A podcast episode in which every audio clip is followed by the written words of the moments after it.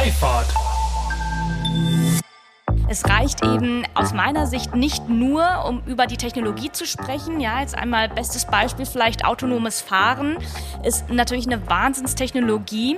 Aber was hat es eigentlich wirklich für einen Impact auf die Gesellschaft? Was bedeutet das aus sozialer Perspektive? Welche neuen gesellschaftlichen ähm, Teile in unserer Gesellschaft können wir durch autonomes Fahren befähigen und auch mobil machen? Willkommen zu einer neuen Folge von Freifahrt dem Interview-Podcast für eine neue und zukunftsfähige Mobilitätskultur. Mein Name ist Sebastian Hofer und hier frage ich mich und meine GesprächspartnerInnen sinnbildlich jede Woche wieder, weshalb es in Holland und Dänemark eigentlich selbstverständlich ist, mit einem Lastenfahrrad unterwegs zu sein und wir hierzulande immer noch kostenlosen Parkraum als Grundrecht verstehen. Mit euch zusammen möchte ich unser aktuelles Verständnis von Mobilität auflösen und an einer wünschenswerten Zukunft unserer Fortbewegung basteln. Von Mikromobilität bis zum Hyperloop. Und deshalb spreche ich mit allerlei klugen Köpfen, die uns auf neue Gedanken und Wege bringen wollen. Herzlich willkommen, Servus und Grüß Gott zu dieser dritten Spezialfolge zum Citizens Lab, das während der Jahr Mobility am Marienplatz aufgebaut ist. Zusammen wollen wir, also die Programmorganisatorin von Green City Experience aus München und ich, jeden Tag all jenen einen kurzen Einblick in dieses großartige bürgernahe Forum bieten, die eben nicht zum Marienplatz kommen können. Denn das Citizens Lab feiert dank des neuen Konzepts der IAA dieses Jahr eine Premiere und hat das Ziel, viele der aktuell heiß diskutierten Facetten rund um das Thema Transformation der Mobilität aufzugreifen. In kurzweiligen, ja teils auch partizipativen Formaten diskutieren Bürgerinnen mit Vertreterinnen, zum Beispiel aus Wirtschaft, Politik, aber auch zivilgesellschaftlichen Organisationen, wie wir uns in Zukunft fortbewegen. Dabei geht es nicht nur um technologische Innovation, sondern auch um gesellschaftliche Teilhabe und Klimaschutz. Und in dieser dritten Folge spreche ich mit Dr. Bernhard Kalkbrenner und Dr. Nari Kahle. Bernhard ist Senior Product Manager beim Digital Hub Mobility der Unternehmertum. In den verschiedensten Programmen und Projekten setzt er sich in Zusammenarbeit mit Mobilitäts- und Technologieunternehmen, Städten, Startups und auch der Wissenschaft für eine nachhaltige Mobilität in lebenswerteren Städten ein. Als Teil der Technischen Universität München geht es dabei immer auch um die Förderung junger Talente. Nari ist Head of Strategic Programs bei Cariat, einem Softwareunternehmen innerhalb des Volkswagen-Konzerns. Außerdem ist Nari frisch gebackene Buchautorin. In ihrem kürzlich erschienenen Buch Mobilität in Bewegung schreibt sie über das Thema soziale Innovation als leider weniger bekannte Schwester der technologischen Innovation. Und genau deshalb wollte ich von den beiden wissen, welche Art von Innovation wir für diese Mobilitätswende eigentlich brauchen. Ist es soziale oder technologische Innovation? Und ich wollte von Ihnen wissen, wie Kollaboration dabei hilft oder vielleicht sogar hindert, Produkte und Services schneller zu bauen, welche Menschen lieben und nutzen. Aber wie immer würde ich sagen, lasst uns doch am besten direkt reinhören. Wie auch meinen vorangegangenen Gästen am Mittwoch und Donnerstag will ich natürlich euch beide auch fragen. Nächsten Montag, am 13. September, ist die IA Mobility Conference und der Summit vorbei. Welche Schlagzeile würdet ihr euch wünschen, wenn ihr die SZ aufschlagt und welche Schlagzeile vielleicht auch nicht? Nari, möchtest du anfangen? Also ich wünsche mir natürlich, dass die Schlagzeile aussehen könnte wie IAA Mobility stellt den Menschen in den Vordergrund und zeigt, Mobilität ist wirklich in Bewegung. Das wäre natürlich echt toll. Weiß nicht, wie siehst du das? Da stimme ich auf jeden Fall mal zu. Ich würde es äh, vielleicht sehr lokal nochmal sehen und sagen, äh, die, die Blue Lane und quasi das Thema HOV-Lanes als ein interessanter Ansatz wird auch weiter umgesetzt. Ja? Also dass sozusagen die IAA jetzt nicht nur ein paar Tage hier eine große Veranstaltung war, sondern dass wir jetzt als Münchnerinnen und Münchner da auch vor Ort was mitnehmen und das Konzept im besten Fall weiterentwickeln, schauen, wie wir aus so einer Idee auch was Langfristiges machen können. Und welche Schlagzeile wollt ihr lieber nicht sehen? Puh, das ist natürlich echt nicht so einfach. Also schade wäre es wirklich, wenn was stehen würde wie, ja, netter Versuch, aber irgendwie ist doch alles beim Alten geblieben. Das fände ich echt schade, weil ich finde, dafür sieht man zu viele Neuerungen. Man sieht wirklich die ganzen Open Spaces in der Stadt, was ich mega finde. Man sieht wirklich auch eine Veränderung von anderen Themen, muss ich auch ganz klar sagen, im Vergleich zu früher. Und auch wirklich viele, viele, viele Menschen im Hintergrund, die mit ganz viel Herzblut hier dran gearbeitet haben. Und von daher hoffe ich sehr, dass man auch wirklich diese Veränderungen sieht. Und ich würde mir noch wünschen, dass die, ja, der Konflikt, der teilweise vielleicht wahrgenommen wird zwischen den unterschiedlichen Akteuren, dass das nicht als Konflikt dann in der Presse steht, sondern als, okay, die unterschiedlichen Meinungen haben zusammengefunden. Sicher nicht immer, aber man muss ja irgendwie gemeinsam an der, an der Lösung unserer Probleme im, im Verkehrsbereich arbeiten. Und dass da auch natürlich Kritisches vielleicht jetzt am Wochenende noch passiert, sind wir ganz gespannt. Äh, aber dass da immer ein, ein Dialog stattfindet und das soll ja hier im Citizens Lab auch der Fall sein. Äh, und Perfekt wir sind gespannt. Sehr gut, genau. Dialog und ähm, Zusammenarbeit, das ist ja genau das Thema, über das wir heute sprechen wollen. Vor allem im Kontext von sozialen Innovationen versus, oder was heißt versus, aber halt sozusagen in Abgrenzung und alternative Formen der Innovation zu technologischer Innovation, was ja tendenziell eher, wenn man jetzt über Auto, autonomes Fahren oder Lufttaxis oder Hyperloop oder vielleicht auch einfach Elektromobilität an sich spricht, eher im Mittelpunkt steht. Deswegen würde ich gerne mal starten mit der Frage, wie ihr eigentlich das Thema Innovation äh, begreift, wie ihr das definieren würdet, gerade weil es ja doch ein Begriff ist, der sehr inflationär verwendet wird in letzter Zeit und wenn, wo ihr vielleicht auch die sozusagen für euch in eurer Arbeit einmal bei, bei Unternehmertum und beziehungsweise bei Cariat, ähm, wie ihr diese, die, den Begriff der sozialen Innovation ähm, im Vergleich zur technologischen Innovation ähm, definieren würdet oder vielleicht auch ähm, alltäglich erlebt und ähm, auslebt. Also ich würde mal Innovation an sich würde ich so als, als äh, Vervielfachung zwischen einer Erfindung und einer Kommerzialisierung äh, begreifen, ja, mit einem Mehrwert oder einer, einer, gewissen Wahrnehmung als etwas Neues. Äh, und jetzt, ich habe jetzt nicht die perfekte Definition von sozialer Innovation, aber äh, was ich da als wichtigen Bestandteil sehe, ist, dass das dass Innovationen mit sozialem Mehrwert entstehen, das heißt die Gesellschaft davon profitiert. Ähm, oft ja auch so mit einem, sagen wir mal, Bottom-up-Ansatz, äh, Ideen auch von Bürgerinnen und Bürgern aufzunehmen, oder was heißt aufzunehmen, eigentlich diese Grenzen zu ver verwischen zwischen Unternehmen und Gesellschaft, sondern zu schauen, wie kann, können die besten Ideen von, von allen äh, voran, vorankommen. Und äh, wir als Unternehmertum sehen uns als eines der größten Innovations- und Gründerzentren in Europa eigentlich als, ja, so als Taktgeber. Äh, wir wollen Ideen begleiten von der ersten Idee, von Erstsemestern an der TU München ähm, bis hin zu, zum IPO, äh, wo wir im Endeffekt alles, was auch dazwischen an Phasen ist, Erklär mal kurz, äh, was sind IPOs? Für die, Im Endeffekt ein Börsengang, äh, also sozusagen die große Finanzierung und alles, alles, was dazwischen ist, versuchen wir als äh, Ideen zu fördern und da immer ganz stark die Talente, die Forschenden an der TU München, aber auch in dem ganzen Münchner Ökosystem äh, da zusammenzubringen und, und Ideen auf die Straße zu bringen. Also umsetzen, machen, das ist unsere Devise. Nari, was hast du dazu zu entgegnen aus deiner Perspektive? Also Innovationen sind erstmal was ganz Spannendes, denn Innovationen heißen ja erst einmal, es geht um etwas Neues, etwas, was vorher nicht da gewesen ist.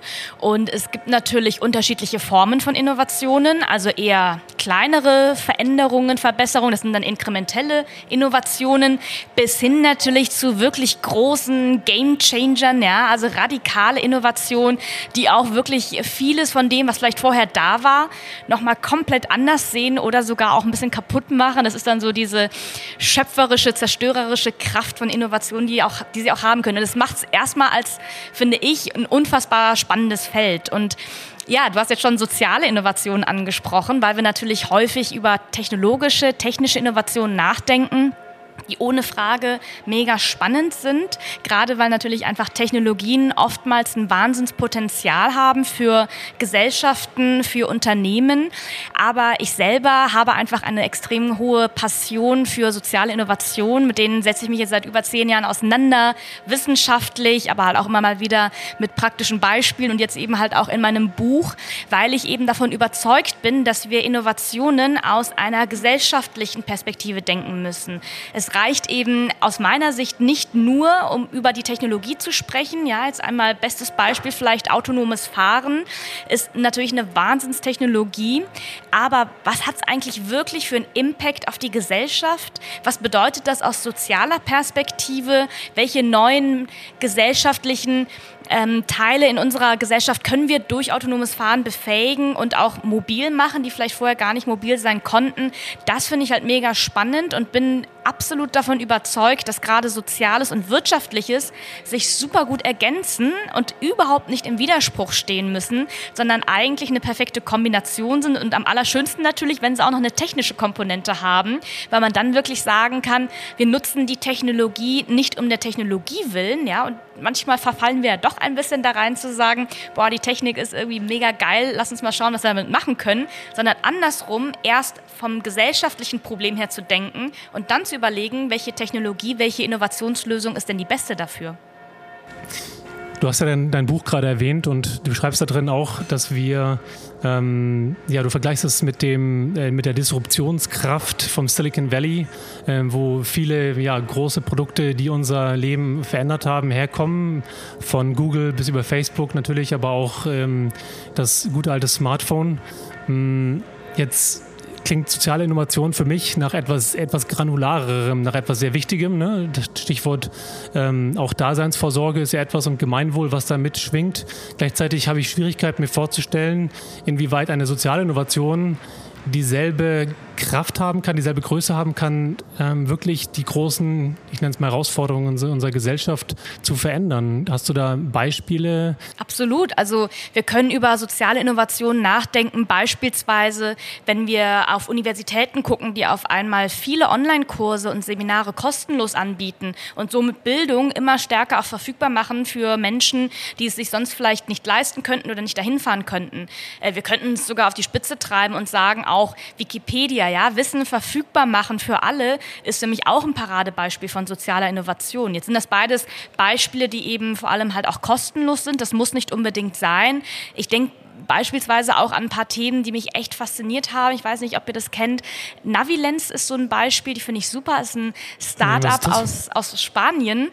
Und die arbeiten mit einer bestimmten Form von QR-Codes, die sehr bunt sind und haben somit die Möglichkeit, an schwierigen und undurchschaubaren Plätzen auch Menschen mit einer Seheinschränkung, blinde Menschen oder einfach Menschen, die äh, da stärker äh, auf, auf Hilfsmittel angewiesen sind, über Technologie, nämlich ein Smartphone, durchzulotsen. Und das ist mega spannend, wo ich finde, das ist eigentlich eine perfekte Kombination aus Technik für einen sozialen Zweck, weil das ist eben eben dann auch wiederum von Vorteil für Menschen, die sich nicht gut auskennen, die vielleicht auch nicht gut die deutsche Sprache beherrschen, wenn es jetzt in Deutschland wäre, äh, und damit natürlich eine Orientierung für ganz viele Menschen schafft, äh, was ich dann wiederum total spannend finde. Also einfach ein sozialer Zweck, der im Vordergrund steht und dann mit Hilfe von technologischen Tools für mich wunderbar gelöst sind. Wenn ich hier allerdings daran denke, mit welchem Kapital jetzt beispielsweise Google oder auch Moveit, ne, die, die Mobility as a Service Plattform, ähm, die von, glaube Intel gekauft worden ist, mit welchem Kapital die auf den Markt unterwegs sind und was die in der Lage sind zu verändern, scheint mir so ein Angebot zwar großartig zu sein, aber auf einer ganz anderen Ebene, was Veränderungen angeht, ähm, in unserem alltäglichen Mobilitäts- eher in unserer alltäglichen Mobilitätslandschaft. Ähm, gibt es da andere Beispiele, äh, die ihr kennt, die im Bereich der Mobilität wirklich in der Lage wäre, diese großen Themen, die wir aktuell diskutieren, von dieser einen Mobility as a Service Plattform, die alles in der Lage ist zu verändern oder das Thema auch, ähm, ja, ähm, die Frage, ob wir in Zukunft nicht mehr mit dem eigenen Pkw unterwegs sind, sondern eben irgendwie geteilt. Ähm, das Thema autonomes Fahren ist ein Thema, was natürlich auch ganz stark wiederum von Konzernen, von großen Technologiekonzernen getrieben wird. Also eigentlich sehe ich da schon eine große Disparität. Ich weiß nicht, wie ist da dein Blick drauf, Bernhard? Ja, ich glaube, wir müssen schon auch natürlich jetzt nicht nur die ganz großen, die jetzt aktuell auf dem Markt sind, die großen Konzerne im Blick haben, sondern auch das Potenzial, das äh, bei uns hier in Deutschland schlummert, an den Unis, an äh, innovativen Standorten, in, in Konzernen, äh, wo sich auch Spin-offs ergeben können oder ähnliches.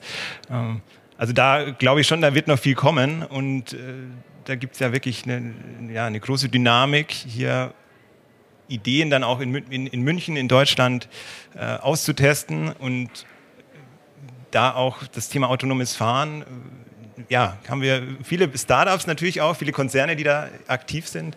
Äh, in, in, München zum Beispiel Dromos, ein, ein Startup, die im Endeffekt ein neuartiges Shuttle-System entwickeln wollen, ähm, das eine eigene eigene Fahrbahn auch äh, hat, also nicht so dieser ganz klassische Shuttle-Ansatz, äh, wo wir aber auf jeden Fall Potenzial sehen, aber auch Startups aus, äh, aus Estland zum Beispiel. Auvitech ist ein äh, Shuttle, den haben wir hier auch im Munich Urban Colab äh, aktuell, wo wir auch glauben, das sind Teams, die sind klein, die sind, kann man noch gar nicht vergleichen mit den aktuell äh, großen, aber da schlummert ein großes Potenzial und da wollen wir auch äh, unterstützen. Und es, es, gibt immer Veränderungen, ja. Die Großen von gestern sind nicht die Großen von morgen. Stichwort unterstützen, vielleicht erklär doch mal, ihr seid ja, du hast das Munich Urban Co-Lab gerade schon angesprochen.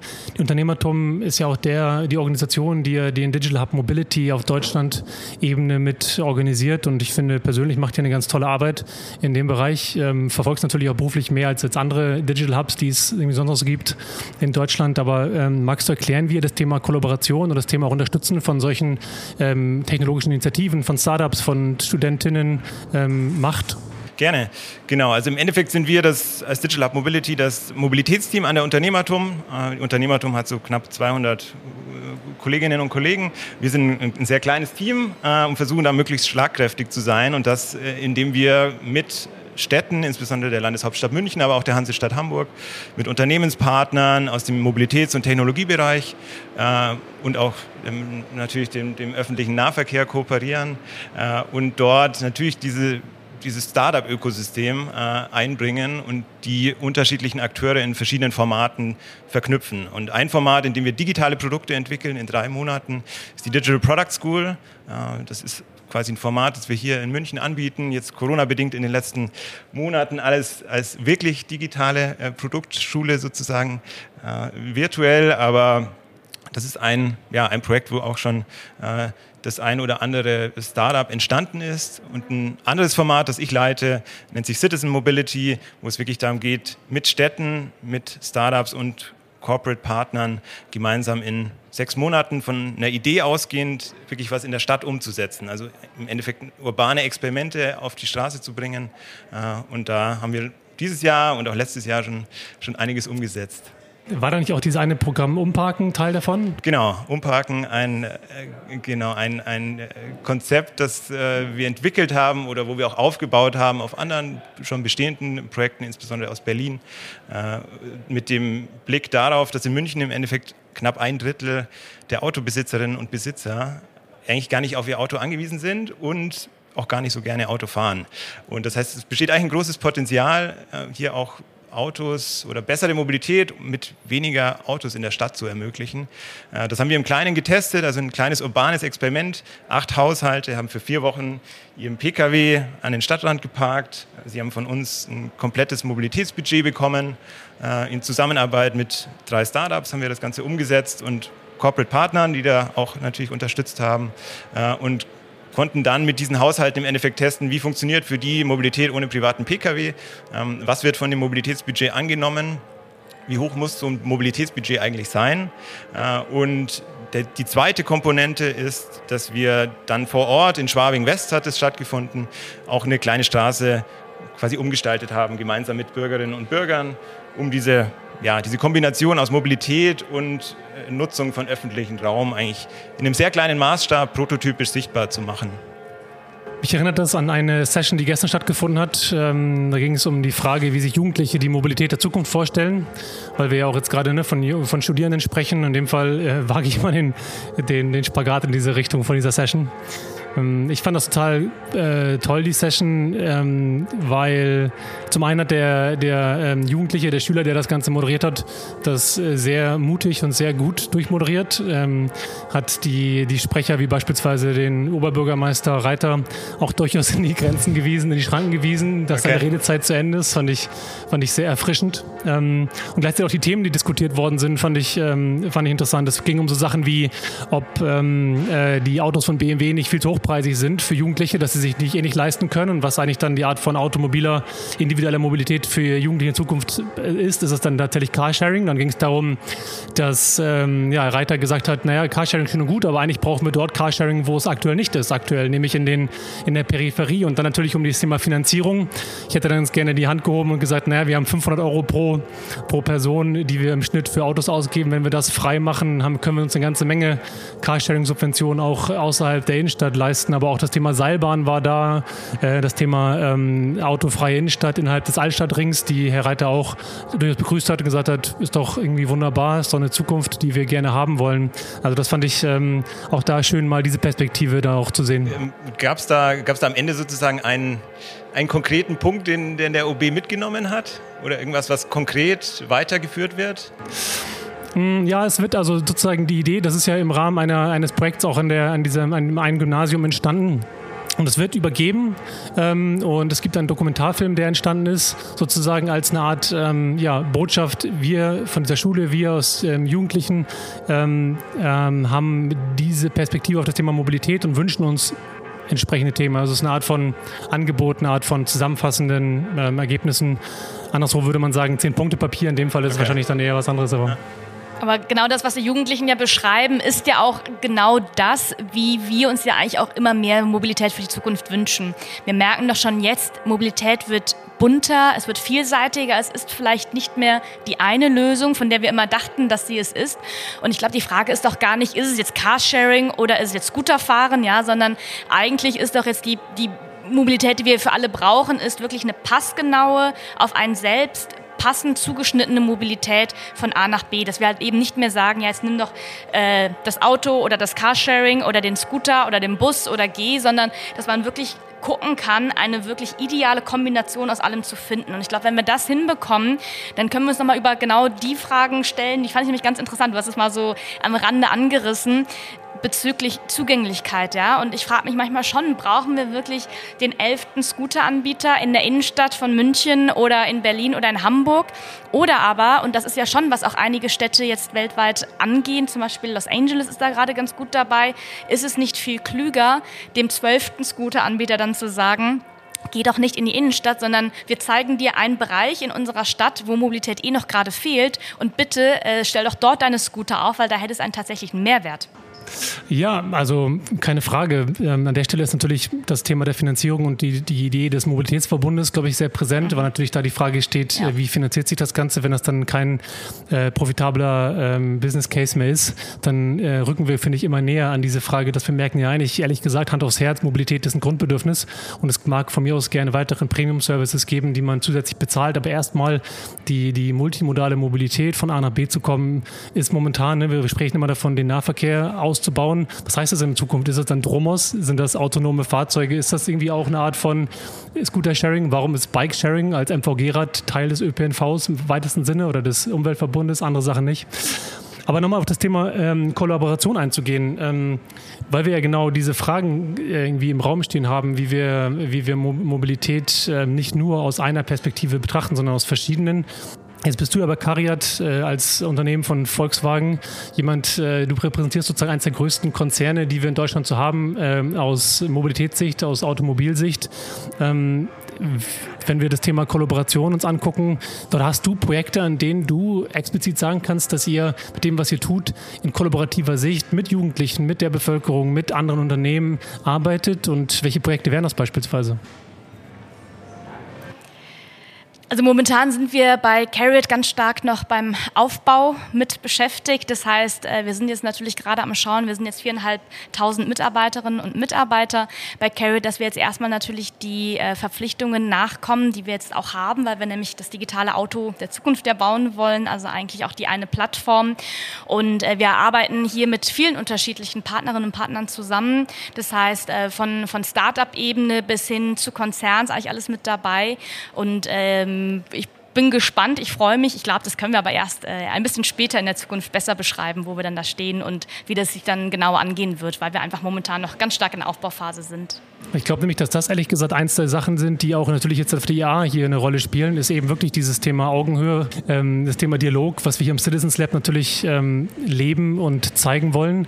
Aber ähm, genau, um eben wegzukommen von dieser Darstellung von wir wissen, wie es geht, wir bauen Fahrzeuge, wir bauen Autos als Automobilindustrie, sondern wir gehen tatsächlich in Kontakt mit denjenigen, die äh, die tägliche Mobilität nutzen sollen. Und so schwierig das so ist. Ne? Also es ist sozusagen leicht gesagt, hey, man muss sozusagen die Diversität auch irgendwie ähm, umarmen und verschiedene Perspektiven mit einbauen. Das ist überhaupt nicht, nicht, äh, nicht einfach, aber ähm, ich glaube, umso wichtiger, um halt auch der aus der Industrie heraus ähm, eine andere, ja, vielleicht eine andere Kredibilität, ein anderes Image zu generieren.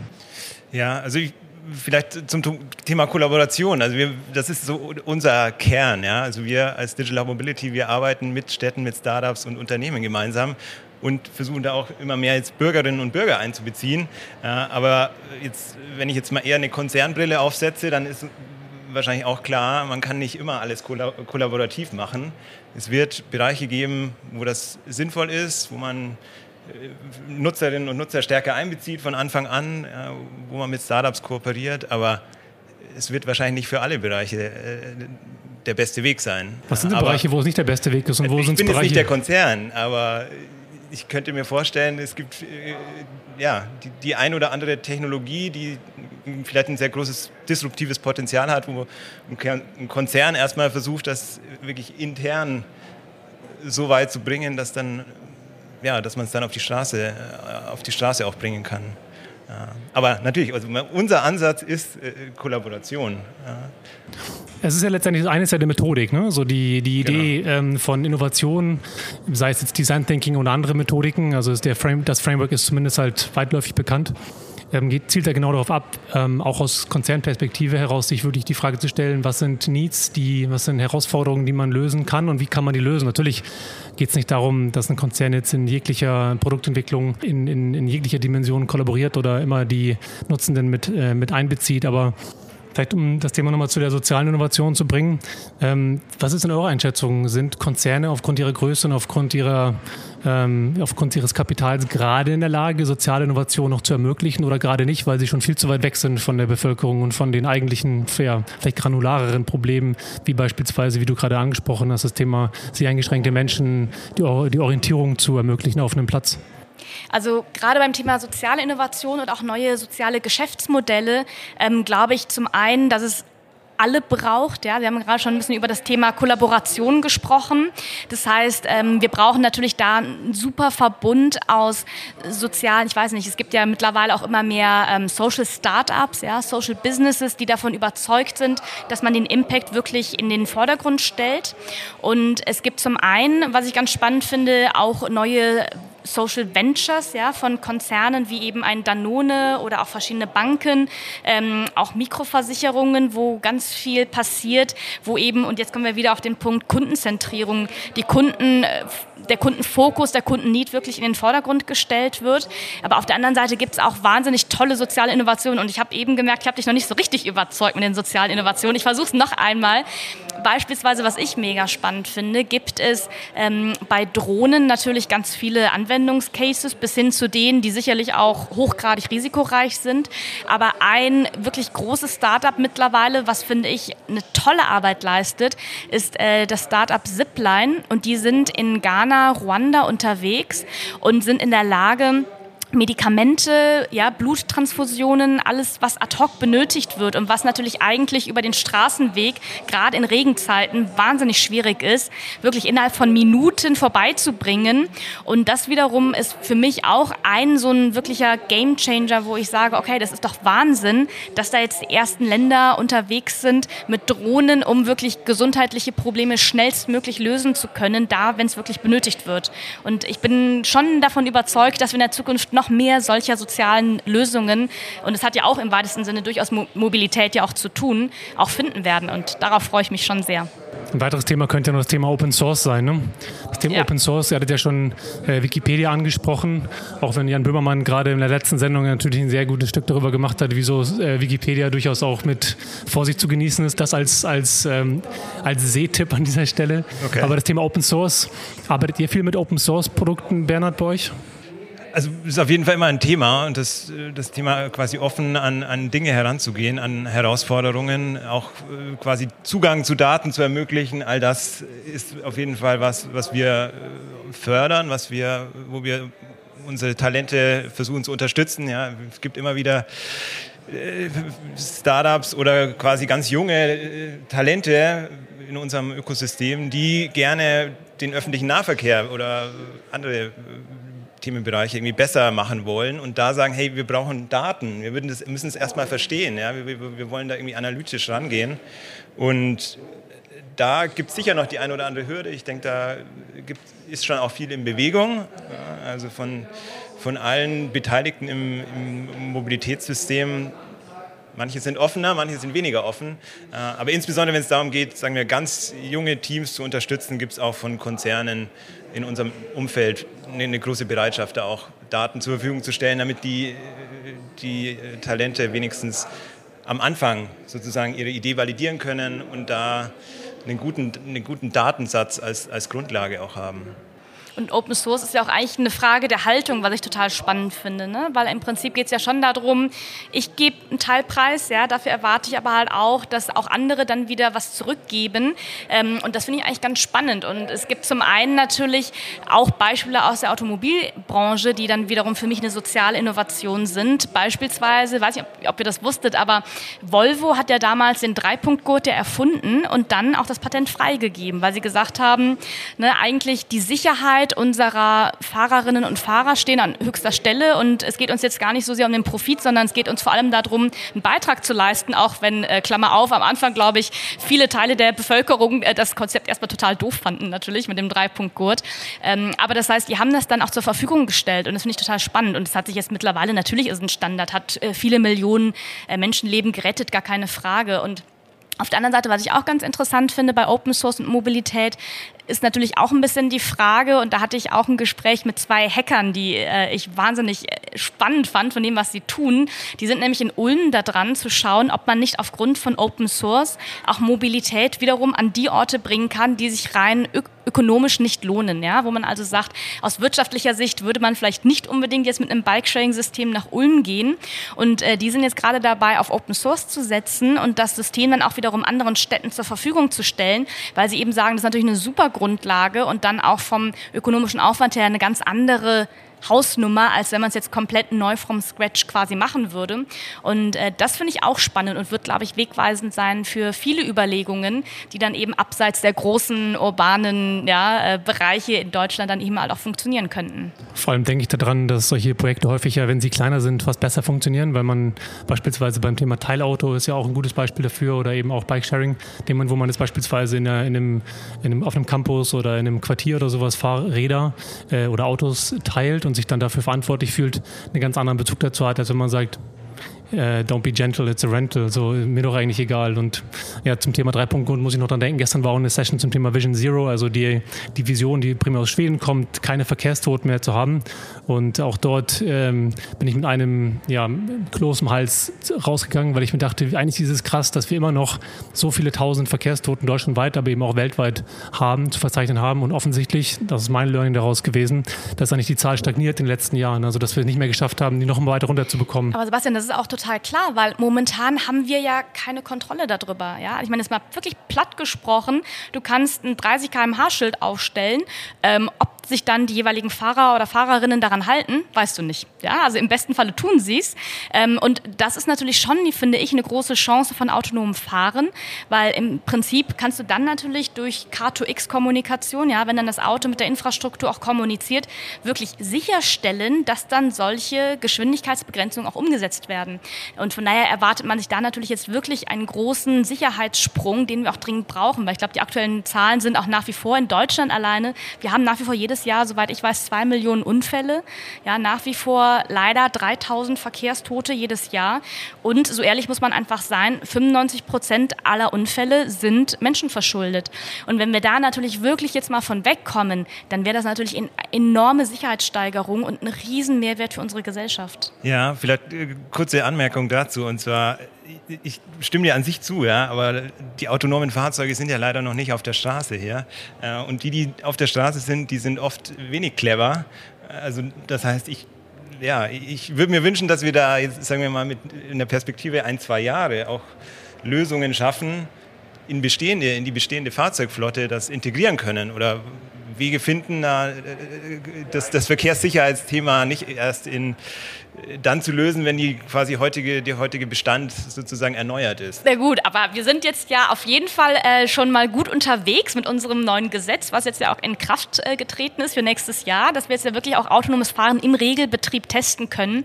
Und ich glaube, dann werden wir jetzt auch spätestens ab Anfang nächsten Jahres ähm, deutlich mehr autonom fahrende Shuttles jetzt eben abseits der IAA oder Bad Birnbach, ja, in Bayern oder wo auch immer die momentan rumfahren, auch sehen. Und ich glaube, das wird eine spannende Zeit für das uns. Wird eine super spannende Zeit. Also also da freuen wir uns auch total.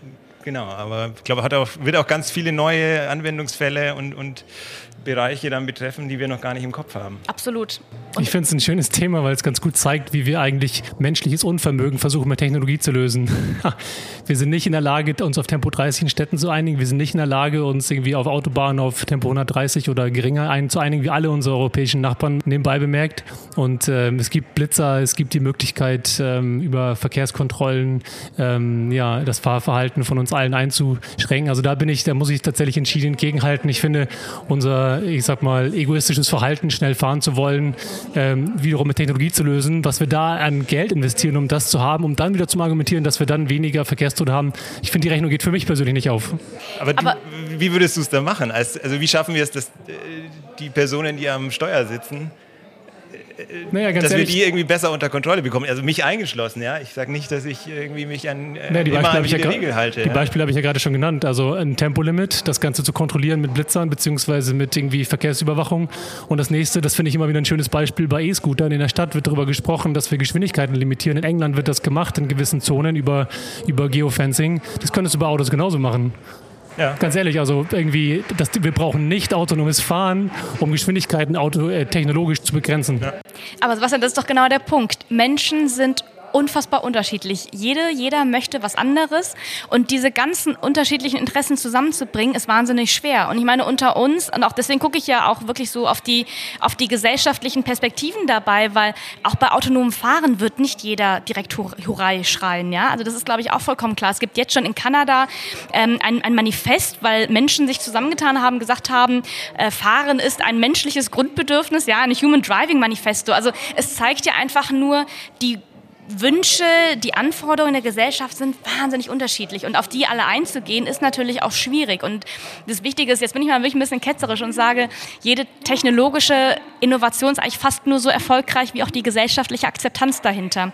Und diese gesellschaftliche Akzeptanz sicherzustellen ist, glaube ich, eine der größten Aufgaben, auch dann für Unternehmen, ja, weil es eben einfach nicht mehr reicht, ein neues Mobilitätsangebot hinzustellen, autonomes Fahren hinzustellen, zu sagen, jetzt macht alle mal. Im besten Falle hat man natürlich wie immer bei der Akzeptanz, ne? die, die äh, Leute, die besonders schnell auch bereit sind, die neuen Technologien zu adaptieren. Aber wir haben auch einen ganz großen Teil der Gesellschaft, die skeptisch ist ähm, und auf die müssen wir genauso eingehen. Total. Gleichwohl würde ich ja sagen, dass sowas wie Vision Zero, also keine Verkehrstoten, eigentlich etwas sein sollte, dass es jeder unterschreibt und damit das, dann akzeptiert, dass das, man weil es halt irgendwie nicht so schnell fahren darf, wie man möchte, einfach aus einem egoistischen äh, Motiv heraus. Ja. Nee, das äh, ist, würde ich jetzt auch so sehen. Wir sehen, was ich tatsächlich spannend finde, auch wenn wir leider nicht ewig Zeit haben, hier darüber zu sprechen, aber wir sehen, wie dieses Thema schon sehr emotionalisiert. Selbst wir drei diskutieren hier ähm, und ähm, sind unterschiedlicher Meinung, unterschiedlicher Auffassung, was ich total toll finde. Und ich würde an sich gerne noch weitersprechen, aber wie gesagt, die Zeit geht leider zu Ende. Ähm, deswegen die letzte Frage noch in Richtung des heutigen Tages. Äh, wir sind ja auf dem Citizens Lab und äh, heute sind es wieder viele, viele spannende und tollen Veranstaltungen. Aber welche freut ihr euch? Wo geht ihr heute hin? Also ich bin auf jeden Fall gespannt auf eine Session, bei der die äh, TUM Next Prototypes äh, mit dabei sind. Das ist so ein Team, das aus dem Hyperloop, TUM Hyperloop äh, Kontext entstanden ist und äh, mit Invest in Bavaria zum Thema Mobility Collaborations in Bayern. das ist passend, glaube ich, an sich zu, zu unseren Aktivitäten als Digital nicht, Mobility. Dass willst, genau. Und äh, zudem äh, gibt es heute noch eine Session zum, äh, zur verkehrlichen Befreiung der Innenstadt, wie es genannt ist. Ähm, Quo Vadis München mit äh, Georg Dunkel, dem Mobilitätsreferenten und dem Professor Falk vom IFO-Institut, der ja letztes Jahr eine Studie für München entwickelt hat oder äh, veröffentlicht hat zur, zur Anti-Staugebühr und zu der ganzen Thematik, wie, wie kann eine Anti-Staugebühr einen Beitrag für, für die verkehrlichen Probleme in München leisten. Bin ich gespannt, ob es da heute ein Update gibt, ob es da konkrete ja, erste Umsetzungsideen gibt. Äh, das ist auf jeden Fall ein, spannender Punkt hier aus meiner Sicht. Die Mautstationen werden heute eröffnet.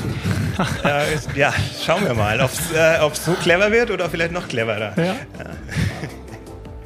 Genau, und heute ist ja auf jeden Fall auch noch eine ganz spannende Podiumsrunde, nämlich die Würfel sind gefallen. BürgerInnen entwickeln die Stadt der Zukunft und das hat ein innovatives Würfelspiel im Vordergrund und ich glaube, das lohnt sich ganz bestimmt, sich einmal anzugucken. Auf jeden Fall, da wir haben schon über 300 äh, Teilnehmende bei dem Programm, die sich eben die Zusammensetzung von Mobilitätsangeboten zusammengewürfelt und gewünscht haben und es wird dann auch entsprechend zusammengestellt, vorgestellt und übergeben. Also das ist tatsächlich eine, eine Session, auf die ich mich auch freue. Vielen Dank für das schöne Gespräch, Super. euch beiden. Vielen Dank euch. Vielen Dank Danke für die Einladung. Hat Spaß gemacht. Bis bald.